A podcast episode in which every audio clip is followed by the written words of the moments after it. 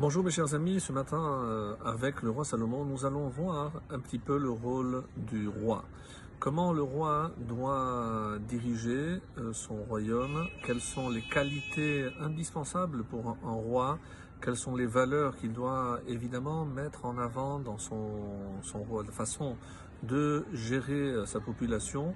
Et comme nous allons le voir en sachant que le roi d'Israël incarne aussi le roi, euh, le roi des rois, Hachem, dans ce monde. Donc euh, tout ce texte qui va suivre peut être évidemment appliqué à un roi en chair et en os, mais on va le voir également avec les commentaires, peut aussi s'appliquer au roi du monde pour savoir comment Hachem euh, gère un petit peu ici le monde des hommes. Alors, on va commencer donc euh, avec le chapitre 20 euh, toujours, donc dans le verset 26, Kaf Vav, qui dit ainsi Mezare Rechaim Melech Chacham. Donc Melech un roi sage, Mezare, alors c'est le verbe zoré. Zoré, c'est comme euh, vous le savez, un des 39 travaux interdits le Shabbat, c'est vanner. Donc on va traduire un roi sage vanne les méchants. C'est-à-dire il les élimine. Il ne laisse pas son royaume se corrompre en y laissant des méchants qui peuvent évidemment entraîner la perdition de son royaume. Vayashev alehem ofan et ramène sur eux ofan. Ofan, comme Ofan Markevotav, généralement c'est un terme qui désigne la roue. Alors, euh, en fonction évidemment des différentes explications et commentaires que nous allons proposer, eh ben, on peut évidemment comprendre et traduire cette deuxième partie de façon différente. Alors, on va commencer avec Rashi. Qu'est-ce que euh, Rashi euh, dira? Donc, qui est le Melech de qui on parle, on dit que le Melech Hacham, le roi sage, c'est Hachem. Donc il est dans un drash, dans, une interprétation. Et c'est qui ici les Rechaim De qui le Hachem se défait? Rechaim, c'est Paro Vechelo. C'est euh, le pharaon avec toute son armée. Et c'est pour ça qu'on retrouve Fan Markevotav, comme on le voit dans la Shira. Et c'est peut-être ce qui fait dire à Rashi qu'il y a une allusion aussi ici au fait que Hachem euh, réussira à se défaire de tous les méchants. Et ici, les méchants, les Rechaim, sont, euh, désignent euh, ceux qui font du mal à son peuple Israël. Donc c'est quelque part donc rassurant de savoir que Hachem, de toutes les façons, appliquera sa justice et sanctionnera tous ceux qui se sont levés à travers l'histoire contre son peuple Israël. Et la roue, donc il fait tourner la roue, même s'il s'agit de nations extrêmement puissantes. Donc Hachem, c'est ça le galgal, la roue comme on dit en français, la roue elle tourne.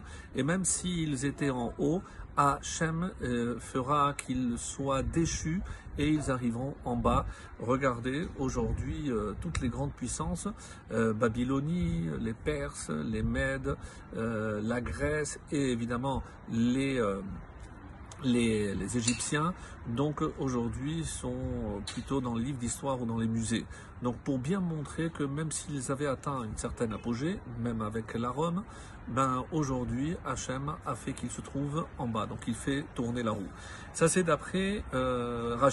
Le Ride dit que Hachem, il, euh, ici il s'agit donc d'un roi en chair et en os, et il expulse les Rechaim de son royaume, et ici Ophan désigne euh, une sanction.